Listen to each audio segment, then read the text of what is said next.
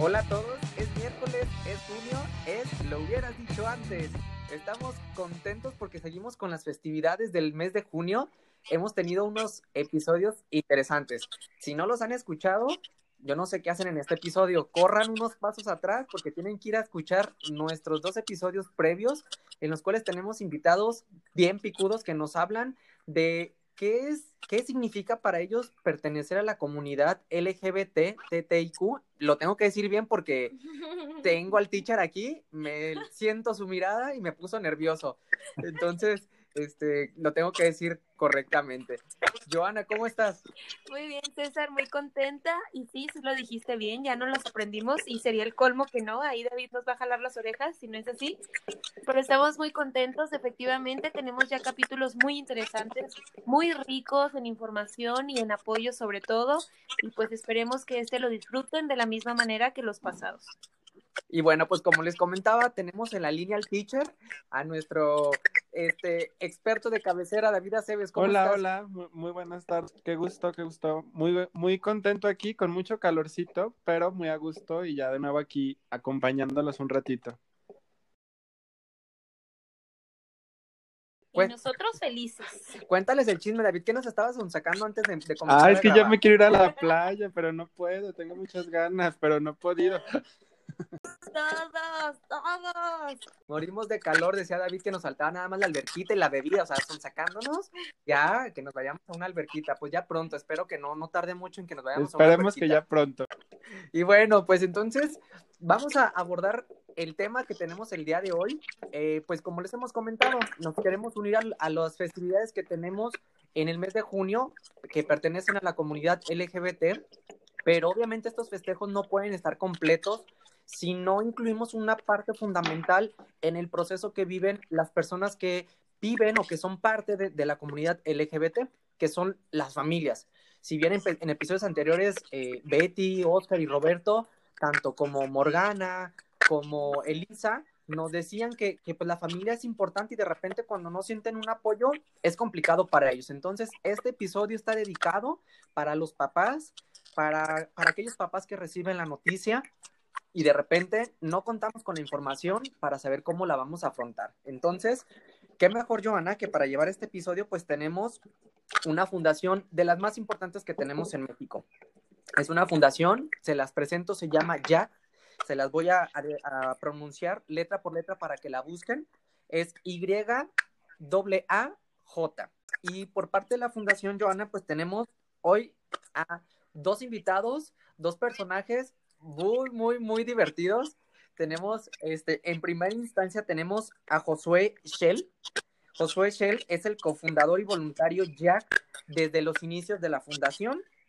Actualmente él coordina el grupo de jóvenes LGBT México, así como, bueno, es activista y defensor por los derechos de la comunidad LGBT. ¿Y qué creen? Pues la lista no termina aquí. También él es conferencista, desarrollador de proyectos proyectos que están enfocados un poquito a la incidencia social en temas de diversidad este, de género, discriminación y defensa, como les comentaba, de los derechos humanos. Josué, muchas gracias por estar con nosotros el día de hoy. Muchas gracias. Gracias a ustedes, gracias a todas, a todos y a todas que nos escuchan el día de hoy. Gracias por la invitación. Creo, creo que somos los más afortunados en tenerte y pues muchas gracias por aceptarlo y creemos y sabemos, estamos seguros que, que nos aportarás un montón para este, para este episodio. Muchas gracias. Y pues siguen los invitados, tenemos una invitada más, invitada importantísima, de la misma forma que, que nuestros otros dos invitados. Ella es Claudia López, ella es creadora de Mamá Contigo y Claudia tiene mucho, mucho que aportarnos, especialmente este capítulo también porque estamos hablando justo de esa parte que viven los papás. Entonces, ella seguramente nos acompañará y nos dirá muchísimas cosas que, que, podrán servirles a todas estas personas que están pasando por este proceso, ¿no? Que ya va a ser una, una parte fundamental y diferente. Entonces, Claudia, bienvenida y muchísimas gracias. Por Muchas gracias por la invitación. Yo aquí feliz de saludarlos y poder platicar con ustedes. ¿A poco no tienen una voz súper sexy? que, nuestra audiencia, que nuestra audiencia nos ve en redes sociales. ¿Qué tal la ¿Qué voz tal? Qué maravilla. Súper, súper sexy su voz. No podíamos dejarle de, de, chulear la voz también a la Me gustó, me gustó. bueno, pues una vez ya presentado a nuestros, a nuestros tres grandes invitados durante este episodio, pues vamos arrancándonos para que nos digan qué es Jack. Josué, ayúdenos a, a conocer qué es la Fundación bueno, Jack. Le, les platico un poquito. Eh, Jack México es una asociación civil eh, que se encarga de proteger y promover los derechos humanos, sexuales y reproductivos de la comunidad LGBTTIQ de nuestro país, con un enfoque por y para las juventudes. Que pareciera que le estaba leyendo y no, todo es de memoria. tenemos así varios programas. Eh, nosotros este, hacemos, eh, tenemos un programa base que es justo el grupo de jóvenes LGBT México, que actualmente, este, bueno, eh, ayudó a coordinar. Pero este, también tenemos programas de fortalecimiento institucional, este, hace, realizamos investigación y, este, y, y bueno, también hacemos incidencia política. Actualmente estamos en, eh, en, el empuje de la ley eh, para evitar los ECOSIG en nuestro país, que son los esfuerzos para corregir la orientación sexual o identidad de género. Y, este, y bueno, eh, en sí, pues nuestro trabajo base es justo para las juventudes. Jack México nació de chicas y chicos que como yo estuvimos en situación de calle debido a nuestra orientación sexual o a nuestra identidad de género eh, pues eh, eh, esto pues ya tiene más de 10 años, eh, pero nosotros descubrimos eh, y nos encontramos en el camino debido a, a, eso, ¿no? Al rechazo que habíamos sufrido en casa por nuestra orientación sexual o nuestra identidad y, este, y al que estábamos pues siendo en ese momento pues sobrevivientes, ¿no? Eh, en sí, pues comenzamos con el grupo de apoyo, que, que, se convirtió en un grupo de apoyo en pares, que es el grupo de jóvenes. Y, y, y bueno, de ahí hemos realizado pues también eh, las diversas investigaciones, eh, como la encuesta nacional de discriminación eh, a juventudes o el documento Nada que curar, este, eh, que es un documento realizado para los profesionales de la salud mental en colaboración con la ONUDC para evitar los ECOSIG. Y, este, y bueno, actualmente, eh, pues en la era del COVID seguimos con el programa de, del grupo de jóvenes, solo que a distancia, de manera online. este, es, es, es algo como bien, un poco, poco fácil porque dentro del grupo de jóvenes, pues siempre han llegado chicas y chicos que, que, pues sufren rechazo familiar o rechazo eh, escolar o, este, o simplemente igual este, van porque este, buscan encontrar pues eh, en sus pares eh, pues crear lazos y demás, ¿no? Y pues ahora que, que estamos como en, en, este transcurso a la nueva normalidad, pues ya eh, solamente hemos continuado de manera online y hemos visto también pues cómo se ha incrementado el rechazo familiar, las crisis emocionales en las los chicos, esta movilidad forzada de la que este, están siendo este, víctimas en este momento muchas y muchos tienen que regresar a sus hogares donde son rechazadas o donde son rechazados por su orientación sexual o por su identidad. Y, y, bueno, no tienen un espacio donde, donde se sientan seguras o seguros y de pronto incluso siguen siendo este, presas de, de, de violencia, ¿no? Dentro de casa.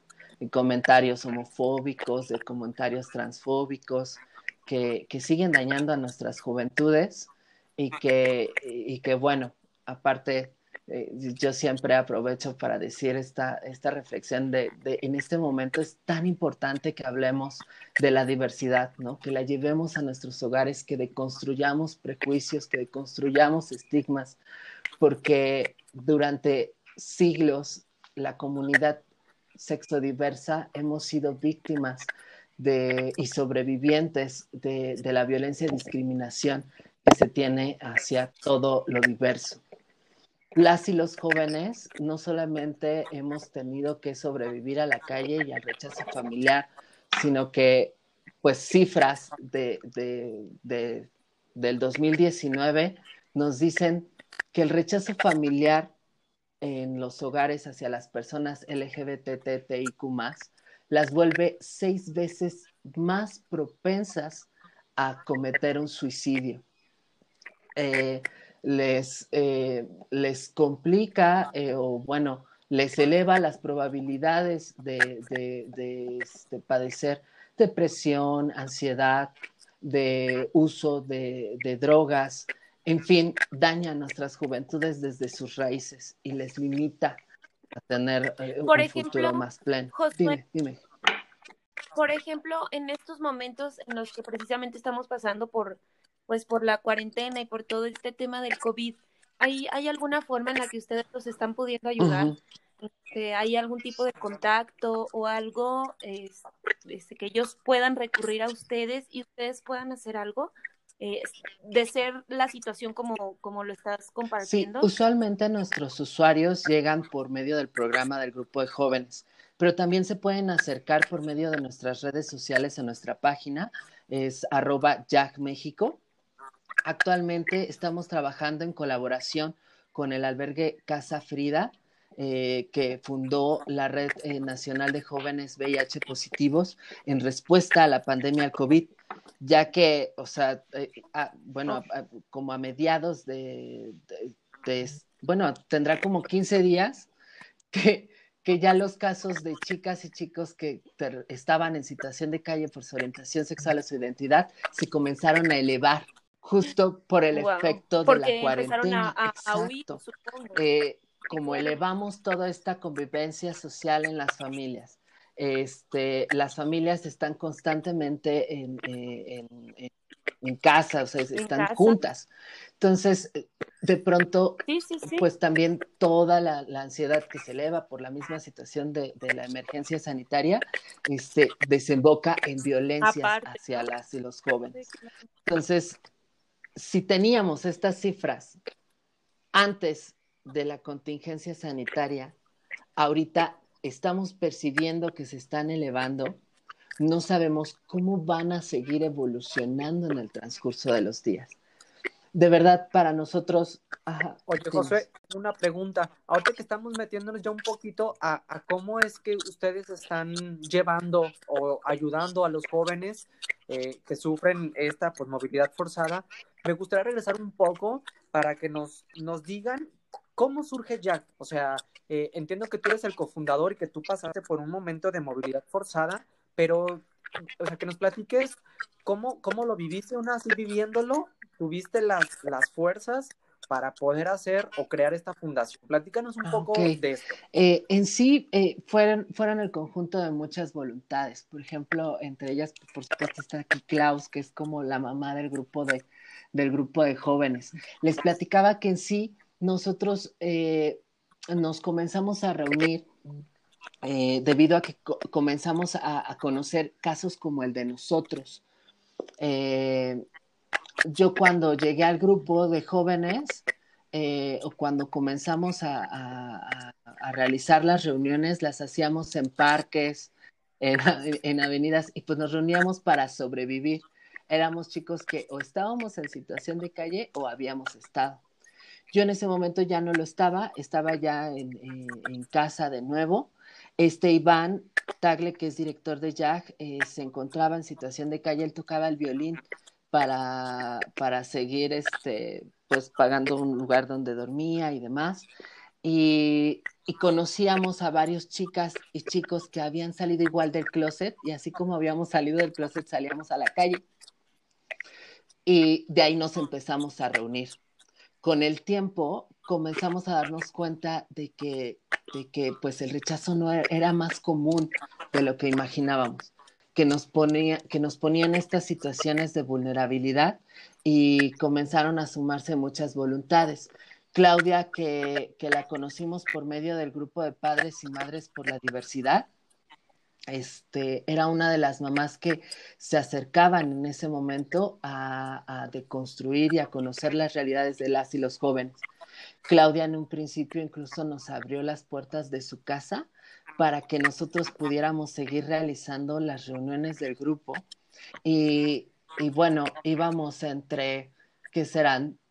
70, 70 jóvenes, chicas y chicos que nos reuníamos cada 15 días solamente para hablar de nuestras familias, para hablar de cómo salíamos del closet, para que Claudia nos dijera que sí había mamás que le iban a entrar, que se iban a deconstruir, que nos, que nos abriera ese granito de esperanza de, de, de, de, encontrar esa aceptación en nuestros propios hogares. De ahí es de donde nació ya. Y realmente es lo que hemos visto, ¿no? Desde eh, nuestros dos capítulos anteriores que hemos tocado eh, experiencias, hemos visto que, que eso es lo que los ha ayudado muchísimo, el hecho de tener personas a su lado que, que sean empáticas pues con lo que está sucediendo. Quizá no que estén pasando por lo mismo, pero te das cuenta que no eres el único, que creo que ese es un punto bien importante por lo que uno entra en conflicto, ¿no? Porque siente que solo es a uno a lo que le está pasando cierta situación. Entonces, en el momento en el que te encuentras con alguien más, con el que ves que, que pues congenias en muchas cosas y, y puedes platicar y desahogarte y demás, yo creo que, que, esa parte los motiva mucho porque lo platicábamos con algunos de nuestros amigos y fue una, una parte de la motivación que los hizo salir del closet, el hecho de, de sentirse acompañados de alguna manera o no sentirse pues raros, ¿no? Sino que también eh, eh, la parte de tener preferencias distintas también es normal. Entonces, yo creo que, que eso también es lo que yo creo a ustedes los motivó para hacer pues la asociación, por lo que tú nos estás compartiendo. Y también otro de los motivos fue la aceptación a los padres. Por ahí me acuerdo mucho de Roberto cuando nos platicaba en, en el capítulo, hace dos capítulos, que él dijo, yo cuando mi mamá se enteró, dije, me vale lo que todo el mundo diga. Cuando su mamá se entera y obviamente lo acepta, ¿no? Dice, yo sentí un peso enorme de encima. Entonces, estas dos partes que, que nos compartes, Josué, yo creo que son las dos más importantes de todo este tema, ¿no? Sí, gracias. Sí, Joana, y bien interesante ahorita también que lo decías, porque justamente eh, eso que tú decías, cuando la familia de verdad apoya, al menos en la experiencia que yo tengo con, con acompañamiento en algunas personas, es mm, eh, ya no les preocupa qué viene más allá o lo que pasa como social y demás. Saben que si tienen un apoyo familiar en su papá, en su mamá, en los miembros cercanos de su casa, se sienten con toda la seguridad de enfrentar cualquier adversidad.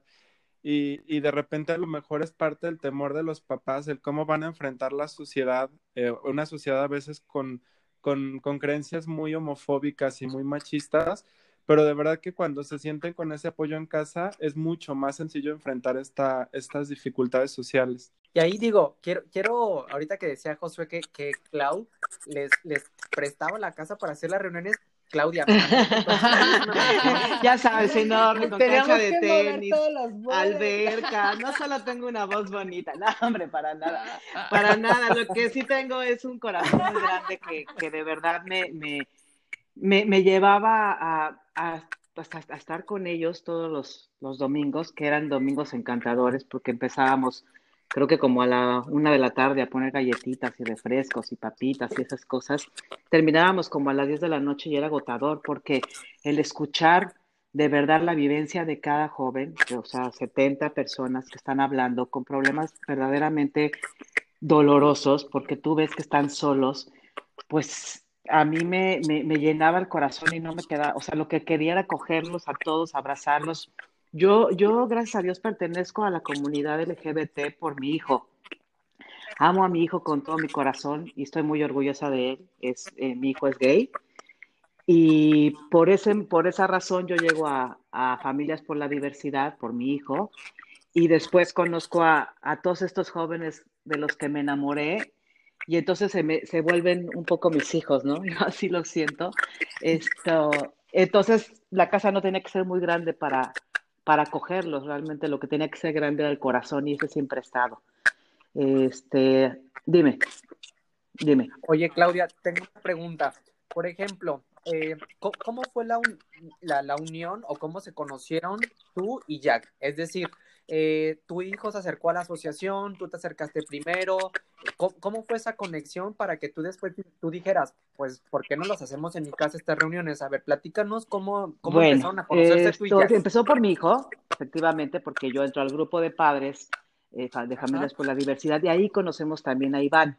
Entonces mi hijo e Iván pues empiezan a, a, estar juntos, a hacer estas juntas en las que pues, realmente van trabajando en pares y esto y de repente pues nos vamos enterando de que las juntas estaban siendo en parques, en lugares como muy complicados porque no tenían un, un lugar, pero para esto yo ya tenía una muy buena relación con Iván y con todos los jóvenes. A mí me es muy, muy fácil y, siempre los quiero como abrazar y, ya no por mí, o sea, mi hijo pues ya estaba bien, ¿no? También vivimos mi, pues, el proceso de que me costó un trabajo entender, porque pues tú tienes una idea de cómo va a ser tu hijo y te haces una película que pues de repente se te cae.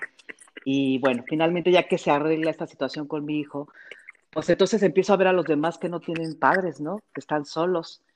Y entonces, y que aparte no tenían espacio para, para poder sesionar. Y yo viendo que están haciendo un trabajo espectacular para salir adelante, dije, pues en mi casa, vámonos todos a mi casa. Y ahí empezamos a... Así fue, con Iván y con, y con todos los chicos de la de ya. Primero, dime.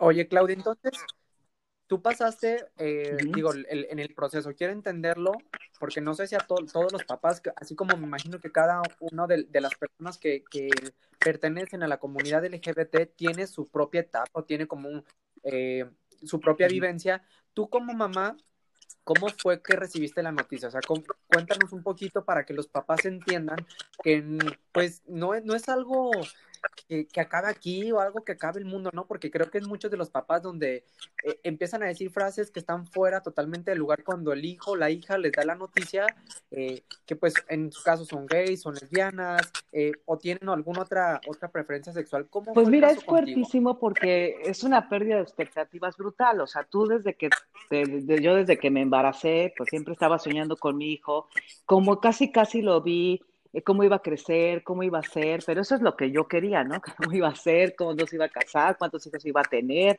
una bola de cosas que te vas haciendo eh, una película y unos sueños muy bonitos. Entonces, de repente, cuando el hijo te dice, como en mi caso a mí me dijo mi, mi hijo a los 13 años, y aparte en una cena, en la cena de Año Nuevo, que ya estábamos por salir a la cena en casa de unos amigos, porque aparte fue en Valle de Bravo, entonces nos estábamos arreglando para salir a la cena y ahí fue cuando me dijo, pues la verdad es que casi me muero. O sea, sí sentí como un golpe brutal en el estómago, un dolor muy grande. Yo ya lo veía, o sea, te vas dando, yo ya me daba cuenta porque hay, hay cositas, ¿no? Pero no quiere aceptarlo. O sea, yo veía así como que mi hijo bailaba y de repente hablaba y de repente tenía como algunas posturas que me hacían pensar que podía ser gay, pero en el fondo pues no, no lo quería aceptar. Y eso que yo no me considero homofóbica. Y sin embargo, cuando mi hijo sale del closet, pues es, es brutal el, el, miedo que me da a, al rechazo, al rechazo hacia mi hijo.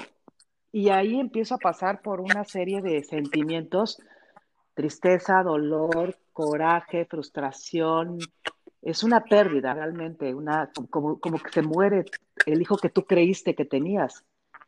Entonces, pero bueno, no te puedes quedar ahí, tienes que aprender, eh, informarte y, te das, y después te das cuenta que esto es una maravilla, que tu hijo es encantador y que no pasa nada, este, que, que, sigue siendo esa misma persona antes de que te dijera y después de que me dijo, pues él sigue siendo la misma persona, de lo único que me enteré es que él se va a enamorar de un hombre y no de una mujer. Entonces, bueno, pues también gracias a, todos estos jóvenes que, me, que, con sus experiencias también me enseñaron muchísimo. Iván, Iván fue de los que me enseñó muchísimo.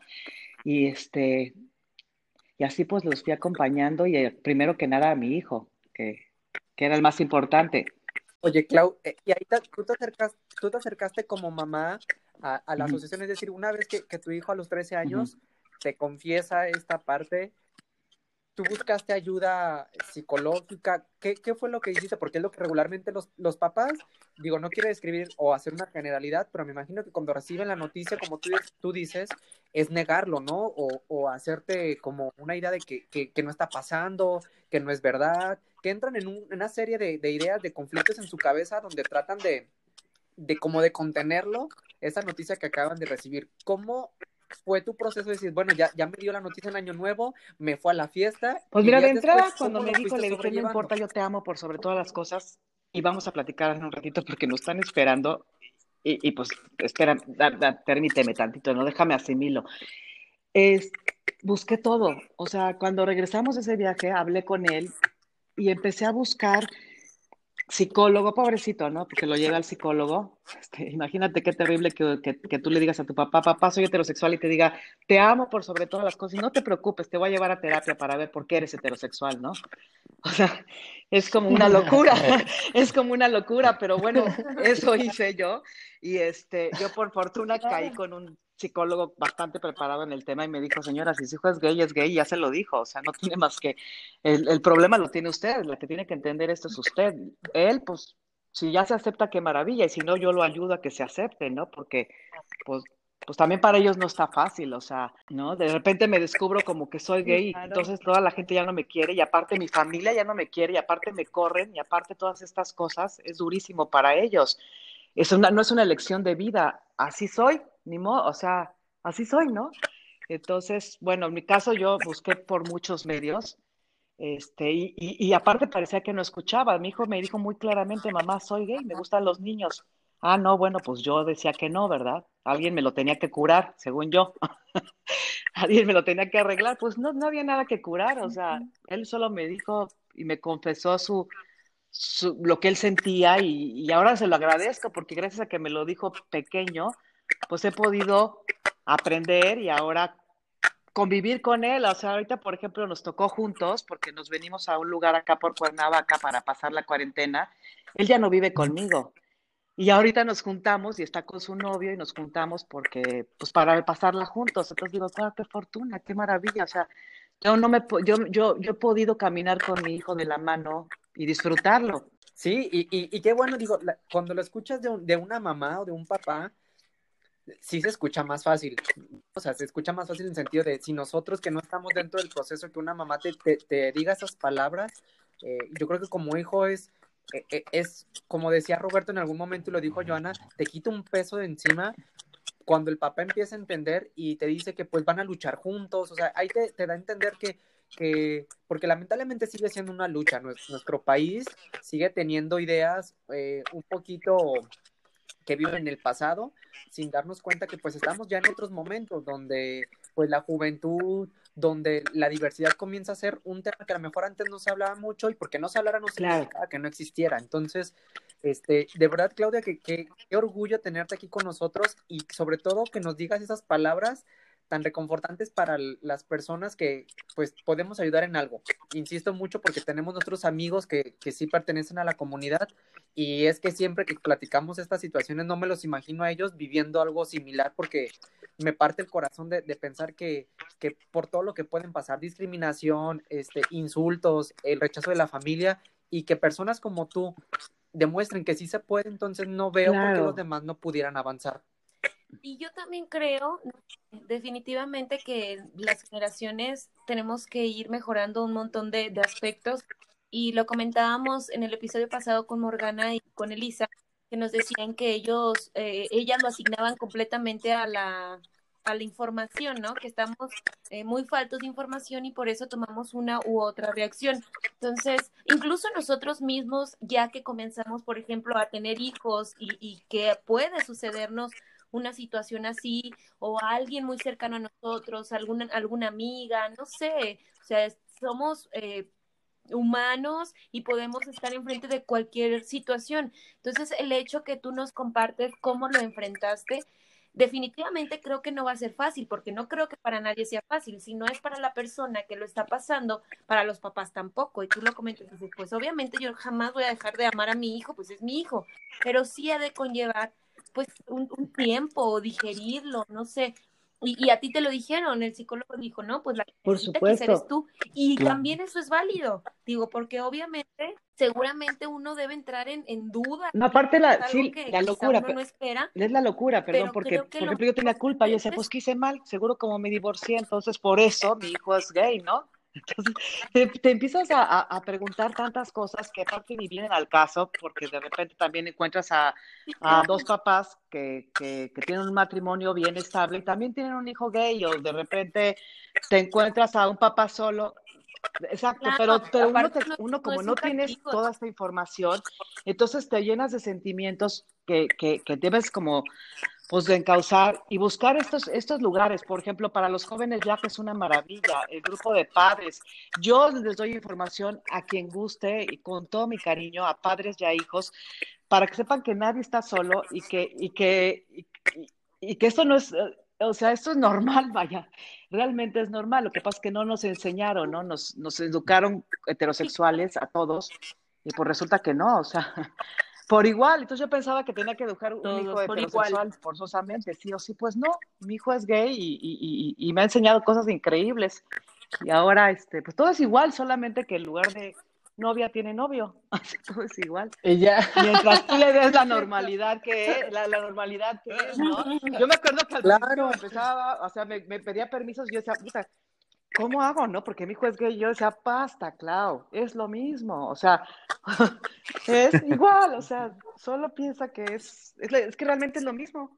Y algo bien interesante que, que a veces no abordamos, que también, eh, como lo decía Clau, es un proceso tal cual de un duelo, o sea, es un proceso de un duelo y en este proceso de duelo es normal que experimentemos a veces, recordemos las etapas del duelo, primero hay una negación, y después viene a veces enojo, viene culpa, a veces viene tristeza y esto es completamente normal y qué bueno que, Claudia nos lo comparta porque así otras personas que pasen por esta situación entendan que esto es normal, que, que se puede llegar a experimentar, pero que eso no justifica el que lo rechacemos o el que lo violentemos de alguna manera, que hay que trabajarlo para Exacto. la familia tiene que procesar esa etapa.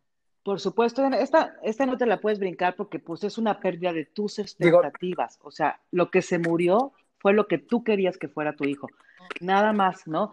Entonces, bueno, ese proceso sí lo tienes que, no te, no te lo va a quitar nadie, lo tienes que llevar poco a poco, pero ten cuidado porque a veces los papás decimos cosas que puede de verdad derrumbar y deshacer la autoestima de un hijo. Y peor aún cuando lo corres o cuando lo sacas, si nada más con un comentario este, que, sea constante, le puedes ir destruyendo su autoestima. Y caray, si supone que lo que más amamos es a nuestros hijos, ¿por qué no fortalecerlos con, con, con todo nuestro amor verdadero? Aprender a poner las pilas rápido para que, los, para que estos chicos no estén solos, como yo los he visto tan carentes, que de verdad es muy, muy duro verlos así. Digo, qué bueno que, que David intervino, porque de hecho mi, mi, pregunta era para él. Ahora que Clau nos, nos comenta esta parte, eh, una ayuda o una, un comentario de, un experto de apoyo psicológico, pues quería que nos dijeras, David, cómo, podemos apoyar a los papás o qué es lo que ellos primero deberán de hacer, pero tal cual lo comentaste, tendrá que ser tratado eh, más o menos similar.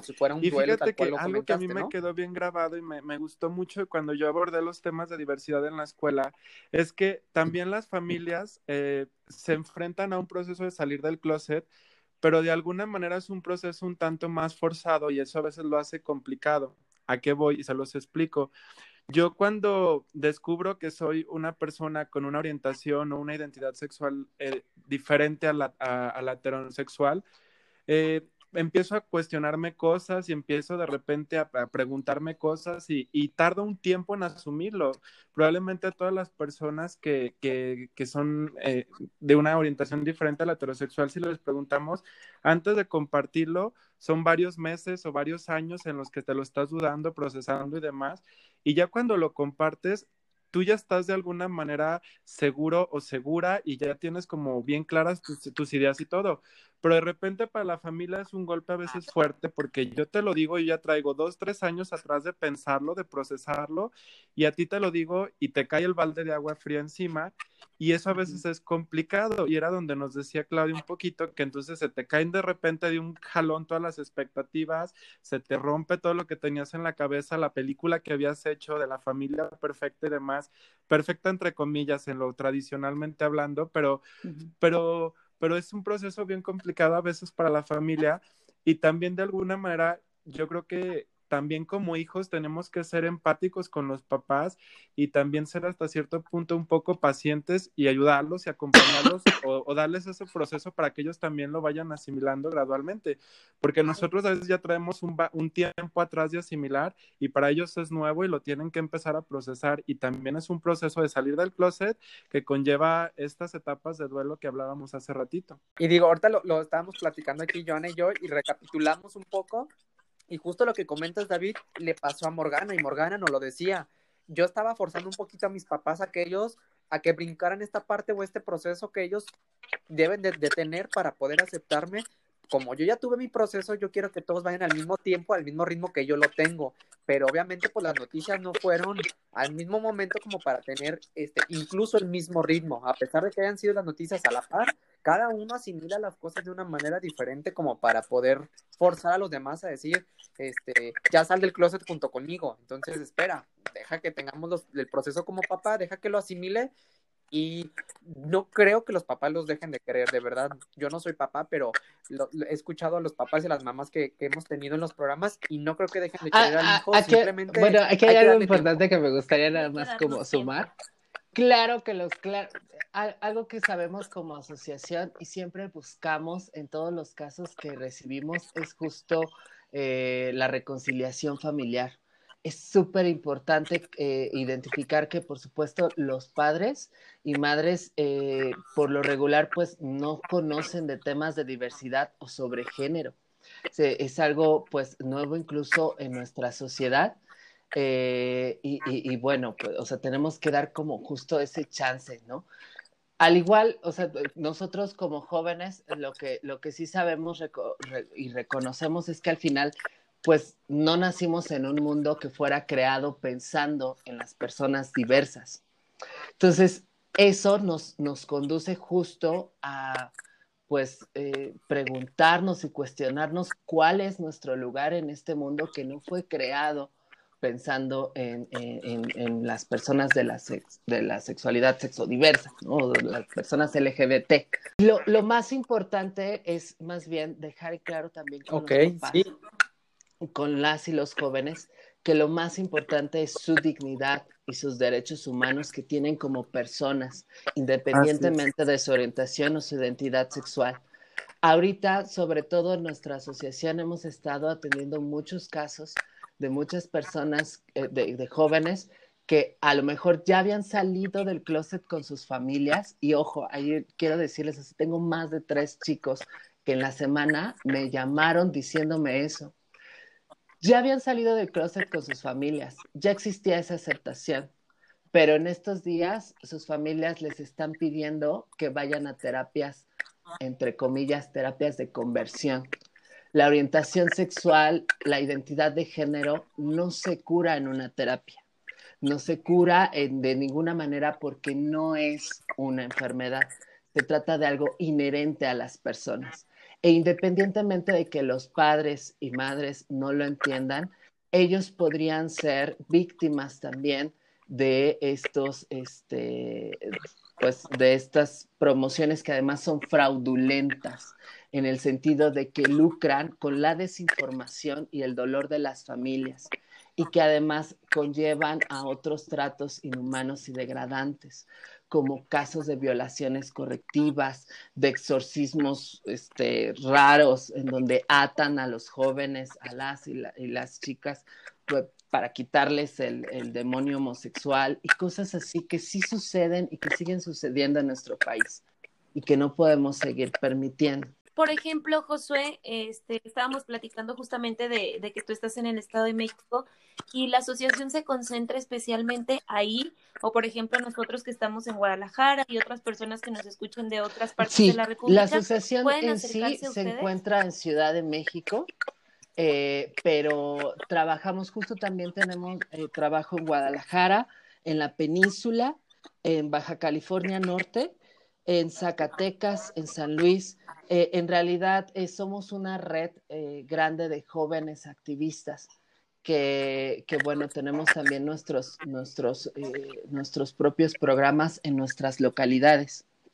Entonces, todas las, los y les jóvenes de nuestro país se pueden acercar, así como sus familias que busquen información eh, pueden entrar en nuestras redes, en nuestra página también hay muchos documentos de investigación y de sensibilización. Pueden encontrar a personas como Clau en su canal, donde igual nos comparte desde esta perspectiva de padres. En realidad, este, pues esa es la invitación, ¿no? Que busquemos informarnos, que busquemos que, eh, pues eh, al menos estas nuevas generaciones se, se, se brinquen esta parte de, de, un rechazo que se mantiene firme en el prejuicio y el estigma, nada más. Pregunta para Josué y para Claudia. Si tenemos papás dentro de la, de la audiencia, eh, ¿cómo, es que Jack apoya a los papás? A ver, ayúdenos a entender esa parte. Si yo soy papá, eh, mi hijo o mi hija eh, me acaban de dar una noticia y quiero recurrir a Jack, Jack, ¿cómo me puede apoyar a mí? Este, si quieres, me pueden contactar directamente, si es un, o sea, los casos que requieran apoyo de pares, se pueden contactar directamente con Klaus. También tenemos otro grupo de padres y madres que nos brindan ese, ese, esa, esa, facilidad, o sea, que comienzan a crear estas, esta, estos primeros encuentros con la diversidad y, y con las orientaciones y las identidades con sus pares. Ahora, también tenemos grupo de apoyo profesional. Este, también tenemos, eh, bueno, dentro de, esta etapa de la pandemia, no podemos seguir sesionando las reuniones de caminando juntos, de padres y madres, porque no podemos hacer reuniones este, presenciales. Y ustedes saben que esto de las redes no se le da del todo a los papás. Y además, es un poco difícil entrar y así apenas estamos entrando en generar el esfuerzo para que podamos hacer también reuniones virtuales de momento y ya en la reinserción social pues poder pensar en, continuar con las este, sesiones. Pero este, así como nos pueden contactar y les podemos canalizar alguna asociación aliada, en todo el país, este, podemos también brindar este, este tipo de acercamientos. Perfecto. En, en su caso también, David, se pueden acercar contigo, ya sea eh, para que, no sé si tú los puedas ayudar directamente o tú los puedas analizar también con, con claro, alguna, los puedo, los puedo asesorar yo o acompañarlos a asociaciones que los puedan eh, dar este acompañamiento con mucha confianza.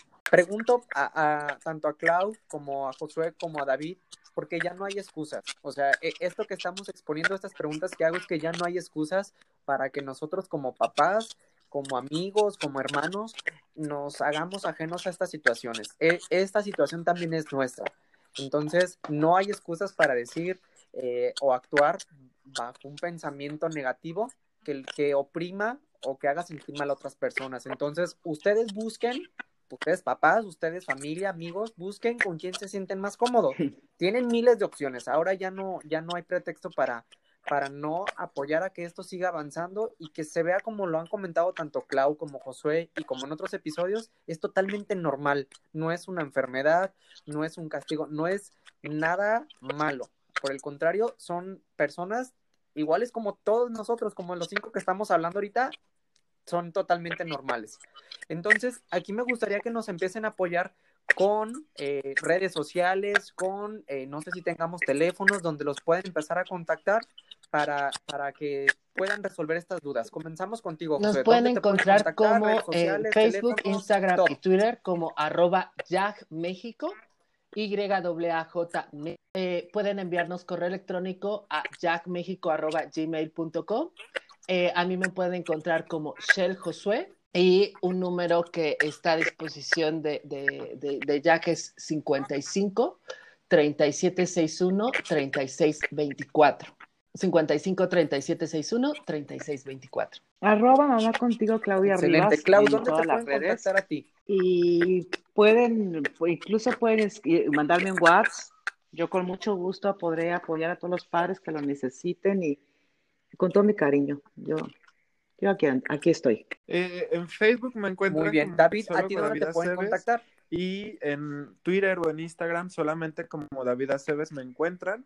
Y, y pues sí, eh, que se queden con esta idea de que habemos muchas personas dispuestas a brindarles la información, que, que de repente se vale que cuando nos enteremos o cuando se enteren como papás les llegue a dar un poco de, de miedo, de, de, de dudas y al respecto.